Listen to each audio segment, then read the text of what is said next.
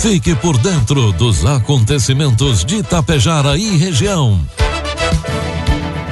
A partir de agora, Tapejara Notícias, segunda edição. Um trabalho da equipe de jornalismo da Rádio Tapejara.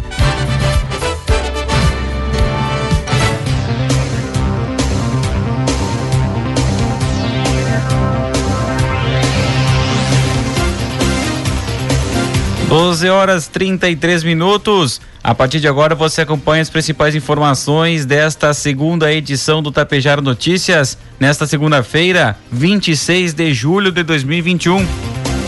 25 graus a temperatura, tempo ensolarado com algumas nuvens em Tapejara. É destaque desta edição: três pessoas ficam feridas em acidente na RS 463 entre Tapejara e Coxilha. Coxilha promove campanha alusiva ao Julho Amarelo. Santuário de Ibiaçá celebra a segunda missa da novena da Romaria. E Força Tática prende foragido durante fiscalização em Tapejara. Tapejara Notícias, segunda edição, conta com a produção da equipe de jornalismo da Rádio Tapejara e tem oferecimento do Laboratório Vidal Pacheco e da Cotapel. Produtos agrícolas 12 horas 35 minutos, cotação dos produtos agrícolas, preços praticados pela Cotapel nesta segunda-feira. Soja e reais com 20 centavos, milho noventa reais e o trigo pão PH 78 ou mais e reais. A comunicação entre máquinas permitiu à empresa chinesa projetar um pelotão de tratores e colheitadeiras elétricas e autônomas para um novo modelo de produção agrícola da interação, também surgiu na China o Pomar Conceito, que cultiva pêssegos e combina tecnologias para permitir o manejo online com até 70% menos mão de obra. A empresa de robótica apresentou a 20 jornalistas seu protótipo de fazenda online, também chamada Goat Farm, na última sexta-feira na região de Qingdao, na China. Entre os recursos estão robôs, drones, trator autônomo, dados em nuvem, sensores e softwares de inteligência artificial e visão computacional. Nos últimos anos, a China está promovendo o desenvolvimento de sua agricultura por meio de forte investimento em ciência e tecnologia, uma vez que o país não é autossuficiente em alimentos. Segundo a empresa, o objetivo é aumentar a renda do agricultor e obter soluções inteligentes por uma pois uma produção agrícola eficiente e inteligente tornou-se um desafio vital. Informe Econômico. 12 horas 36 minutos. Vamos trazendo as informações do mercado econômico. Neste momento, na Bolsa de Valores, dólar comercial cotado a cinco reais com dezessete centavos, dólar turismo cinco com trinta e quatro, euro seis reais com onze centavos. Os subsídios do governo federal atingiram mais de 346 bilhões de reais em 2020, o equivalente a 4,65% do produto interno bruto. O número poderia ter sido ainda maior, mas a pandemia e a consequente queda na taxa de juros acabou reduzindo os subsídios financeiros e creditícios. Os dados fazem parte do relatório atualizado do Orçamento de Subsídios da União 2021, que será divulgado pela área econômica. O documento vem no momento que o governo precisa enviar ao Congresso até 15 de setembro um plano para reduzir até 2029 subsídios tributários para 2% do PIB, 10% apenas no primeiro ano. A discussão também ganhará corpo com o debate da reforma tributária na Câmara e no Senado. Os subsídios, em especial benefícios tributários, são os valores que o governo deixa de arrecadar para estimular valores setores da economia. O secretário de Avaliação, Energia e Loterias do Ministério da Economia, Gustavo Guimarães, afirmou que muitos dos benefícios tributários concedidos têm pouca eficiência. Previsão do tempo. 12 horas 38 minutos. Nas correntes de WhatsApp, gravações são alarmantes. Entendidos em clima e alguns nem tanto, alardeiam que o frio que irá se abater sobre o sul do Brasil nos próximos dias é o mais intenso em seis décadas. Outros pseudo-especialistas falam em uma mini era glacial. Segundo meteorologistas, a massa de ar polar que vem será forte, mas nada indica que vai quebrar recordes em intensidade. O frio será antecedido por chuvarada, Uma frente fria avança nesta segunda-feira e provoca chuva por praticamente todo o território do Rio Grande do Sul. O tempo predomina até amanhã, terça-feira, intercalando com períodos de céu bastante nublado. Na campanha e região sul, volumes de chuva tendem a ser mais elevados, inclusive com, com ventos com velocidade de até 50 km por hora. Somente no extremo norte e campos de cima da serra, o tempo firme predomina. Nesta segunda-feira, o tempo amanheceu ensolarado com muitas nuvens, 17 graus de temperatura ao longo da manhã. As nuvens foram foram, foram terminando e nessa tarde poderemos ainda ter períodos de nublado com chuva a qualquer hora. Precipitação para hoje, 10 milímetros e as temperaturas podendo atingir os 24 graus. Já amanhã, terça-feira, previsão de sol com muitas nuvens ao longo do dia, períodos de nublado com chuva a qualquer hora. 10 milímetros é o acumulado de chuva e as temperaturas devem variar entre 6 e 17 graus. Neste momento, tempo solarado, algumas nuvens, 25 graus de temperatura, 42% é a umidade relativa do ar. Destaques de Itapejara e região. 12 horas 39 minutos. A partir de agora, as informações locais e regionais você acompanha no Tapejara Notícias, segunda edição. Bombeiros voluntários e socorristas do SAMU de Tapejara atenderam na noite de ontem, domingo, por volta das 10h20, uma saída de pista seguida de capotamento na IRS 463 entre Tapejara e Coxilha, próxima à ponte do Rio Carreteiro. Segundo as informações dos bombeiros voluntários, chegando ao local foram encontradas três vítimas, duas presas às ferragens e uma fora de um veículo Volkswagen Gol Prata que ficou parado em uma vala. As causas do acidente são desconhecidas. Foi estabilizado o veículo com o auxílio do caminhão de bombeiros e efetuado o trabalho de resgate às vítimas. Após utilizado o desencarcerador para ter acesso às vítimas. A primeira vítima com possível fratura consciente foi estabilizada padrão e encaminhada pelo SAMU de Tapejara para o Hospital Santo Antônio. Ainda, com apoio de ambulâncias do SAMU de Passo Fundo e EGR de Coxilha, as demais vítimas foram resgatadas, sendo uma do sexo feminino em estado grave e outra já consciente, foram conduzidas ao Hospital de Clínicas em Passo Fundo. O Corpo de Bombeiros Militar de Passo Fundo, com auxílio, com caminhão e ambulância, também deslocou até o local do acidente para auxiliar na ocorrência. Polícia Rodoviária Estadual de Coxilha realizou o levantamento do acidente. O Santuário de Ibiaçá deu continuidade à novena mensal da Romaria de 2022.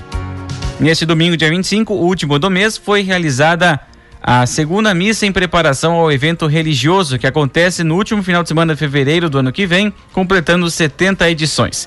Diferente da celebração anterior, as portas do santuário estiveram abertas para a presença dos fiéis. Na homilia, o reitor do santuário, padre Edio Bresolim, destacou a importância das pessoas frequentarem as missas regularmente.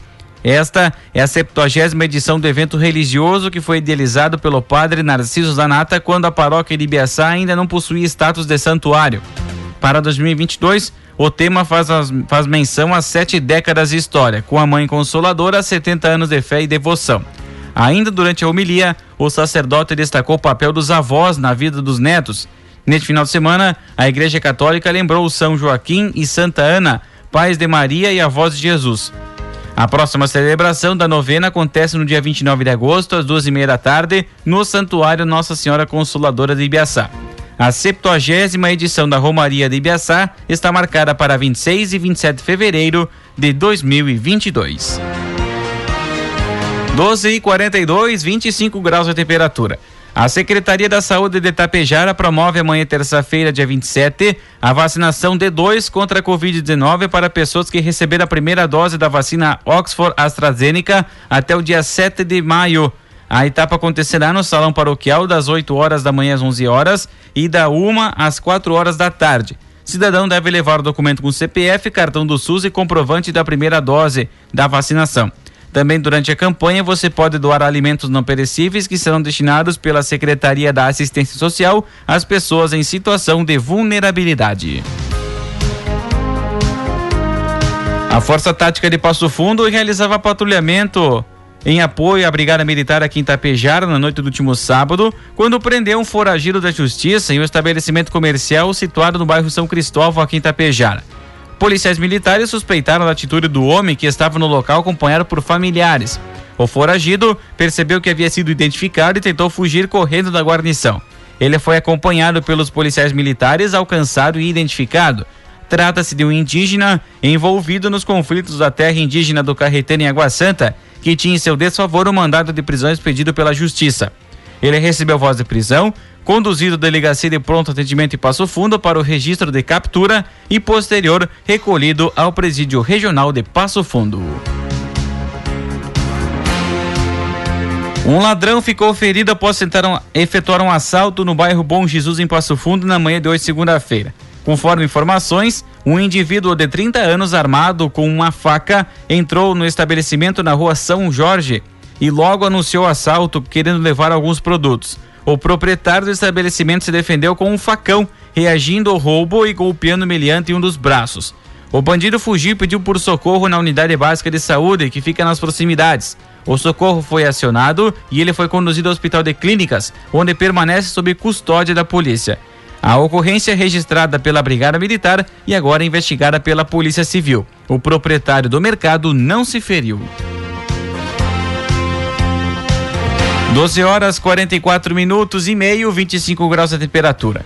A Secretaria da Saúde de Coxilha realizou na manhã do último sábado a campanha Julho Amarelo no ginásio poliesportivo municipal Olivério Garcia Trindade, com a realização de testagens rápidas da hepatite.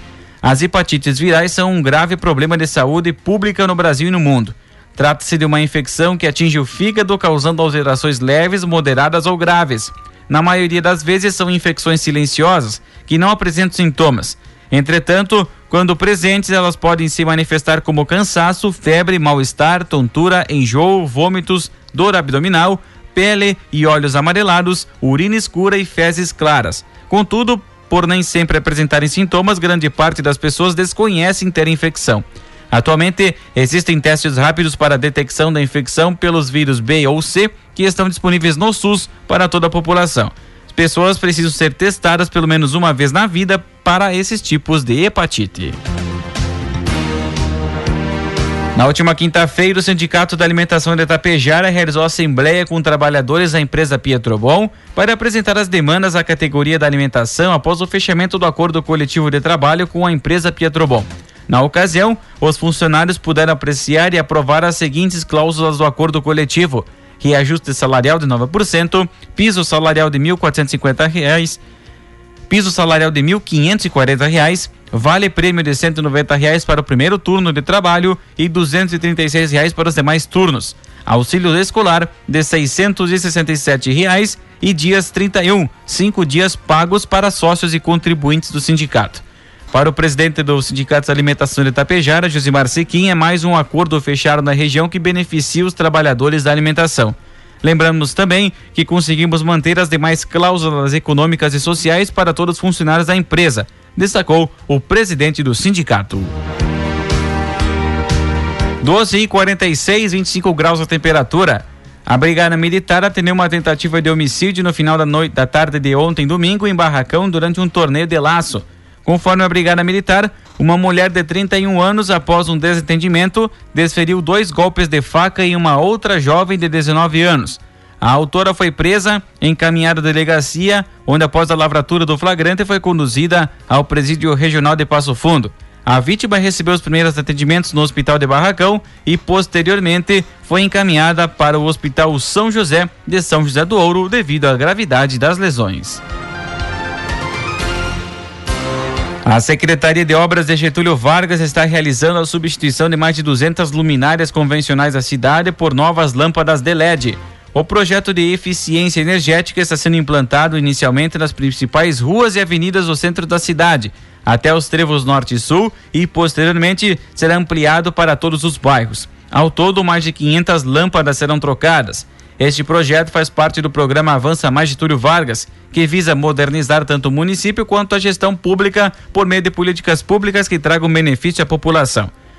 A melhoria na iluminação pública, com a substituição das lâmpadas comuns por lâmpadas de LED, que tem consumo de energia consideravelmente reduzido em relação à iluminação incandescente ou fluorescente, além de vida útil mais longa e melhoria na luminosidade, tem como objetivo aumentar a segurança nas vias públicas do município.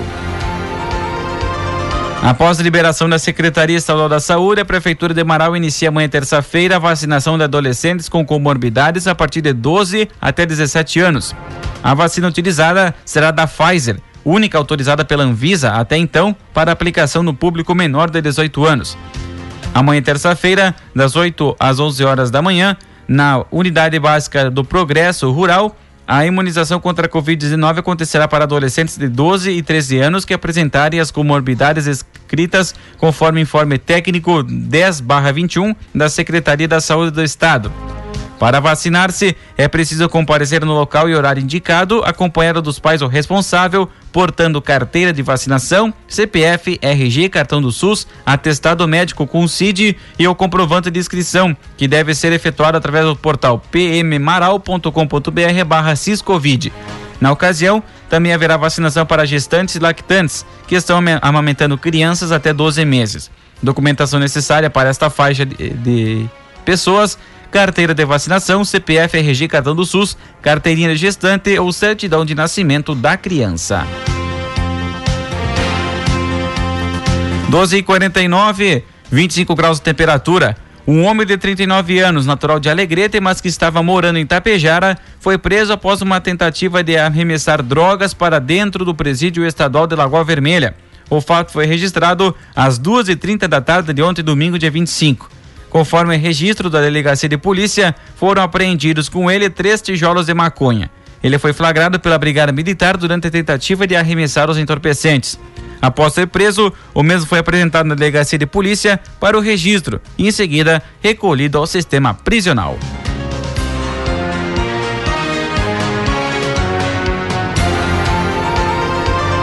12h50, uma colisão entre um veículo e um caminhão betorneira foi registrada na manhã desta segunda-feira, dia 26, em Erechim.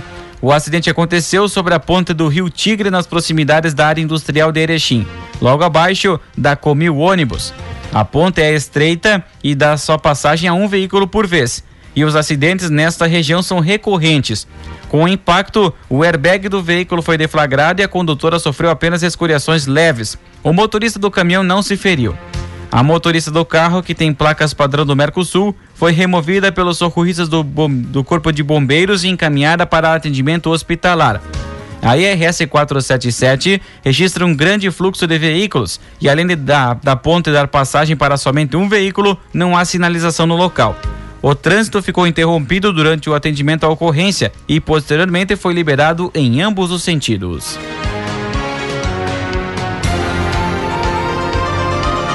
12h51, seguimos com o Tapejara Notícias, segunda edição, em virtude da Rádio Gaúcha estarem transmitindo o jogo da seleção brasileira de vôlei pelos Jogos Olímpicos de Tóquio.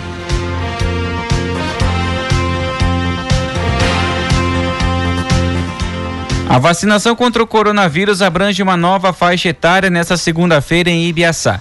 O cronograma, divulgado pela Secretaria da Saúde, prevê a aplicação da primeira dose do imunizante para pessoas de 27 e, 26, e 28 anos de idade.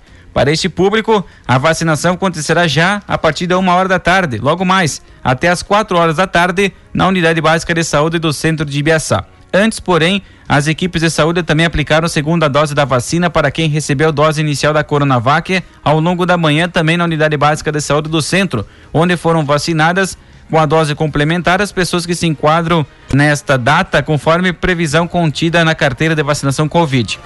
Também a partir de hoje, adolescentes com idades entre 12 e 17 anos que possuem alguma comorbidade descrita no, no informe técnico do Centro Estadual de Vigilância e Saúde também podem agendar a vacinação na unidade básica de saúde.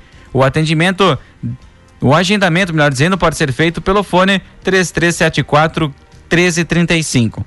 Para receber a primeira dose, o usuário do sistema de saúde deve apresentar CPF e cartão do SUS. No caso da dose complementar, obrigatória a apresentação da carteirinha de vacinação da Covid. O Ministério da Infraestrutura e a Polícia Rodoviária Federal divulgaram o comunicado no qual informaram que às sete e meia da manhã de hoje, segunda-feira, todas as rodovias federais concedidas ou sob a administração do DENIT encontram-se com um livre fluxo de veículos. Durante a madrugada e início da manhã, a PRF reportou ocorrências removendo aglomerações das margens de rodovias e algumas tentativas de retenção em seis estados. Todas foram debeladas com a chegada dos efetivos da Polícia Rodoviária Federal ou de autoridades locais. Isso se referindo ao protesto de caminhoneiros sobre aumento dos valores dos combustíveis, enfim. Segundo o governo, o volume de ocorrências é três vezes menor do que o registrado no último período, no primeiro de fevereiro, data da última tentativa de mobilização da categoria. A realização da greve, contudo, não é unânime entre os representantes dos transportadores rodoviários. Entidades como a Associação Brasileira dos Condutores de Veículos Automotores, a Abrava, a Federação dos Caminhoneiros Autônomos de Carga em geral do Estado de São Paulo e o Sindicato dos Transportadores Rodoviários Autônomos de Bens do Estado de São Paulo decidiram não participar dos atos. A Confederação Nacional dos Trabalhadores dos Transportadores Autônomos, CNTA, que representa 800 mil caminhoneiros autônomos, não orientou seus associados sobre a adesão ao protesto. Em Passo Fundo e região, a adesão à greve foi incerta e, e dividiu a categoria. Não houve registro de manifestações no domingo, já que os caminhoneiros se integraram a procissão de São Cristóvão no domingo, em Passo Fundo. Não houve registro de rodovias interrompidas com protestos na manhã desta segunda-feira. E começam nesta terça as inscrições para o Fundo de Financiamento Estudantil FIES o segundo semestre de 2021. Os candidatos interessados poderão efetuar a inscrição no portal do FIES até o dia 30 de julho. Os estudantes que realizaram o Exame Nacional de Ensino Médio a partir da edição de 2010 poderão pleitear uma bolsa no programa de financiamento deste ano. Além disso, estudantes devem ter média mínima de 450 pontos e nota superior a zero na redação do Enem. O FIES é um programa do Ministério da Educação que objetiva conceder financiamento a estudantes em cursos superiores particulares com avaliação positiva nos processos conduzidos pelo MEC e ofertados por instituições de educação superior privadas aderentes ao programa. O novo FIES é um modelo de financiamento estudantil que divide o programa em diferentes modalidades, possibilitando juros zero a quem mais precisa e uma escala de financiamentos que varia conforme a renda familiar do candidato.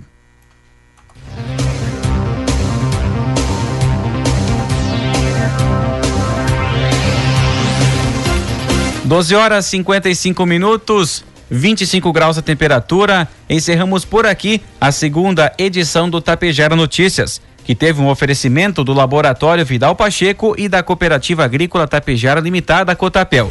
Outras informações ao longo da nossa programação ou amanhã às 7 horas da manhã na primeira edição do Tapejara, do Tapejara Notícias. A todos uma ótima tarde e até amanhã.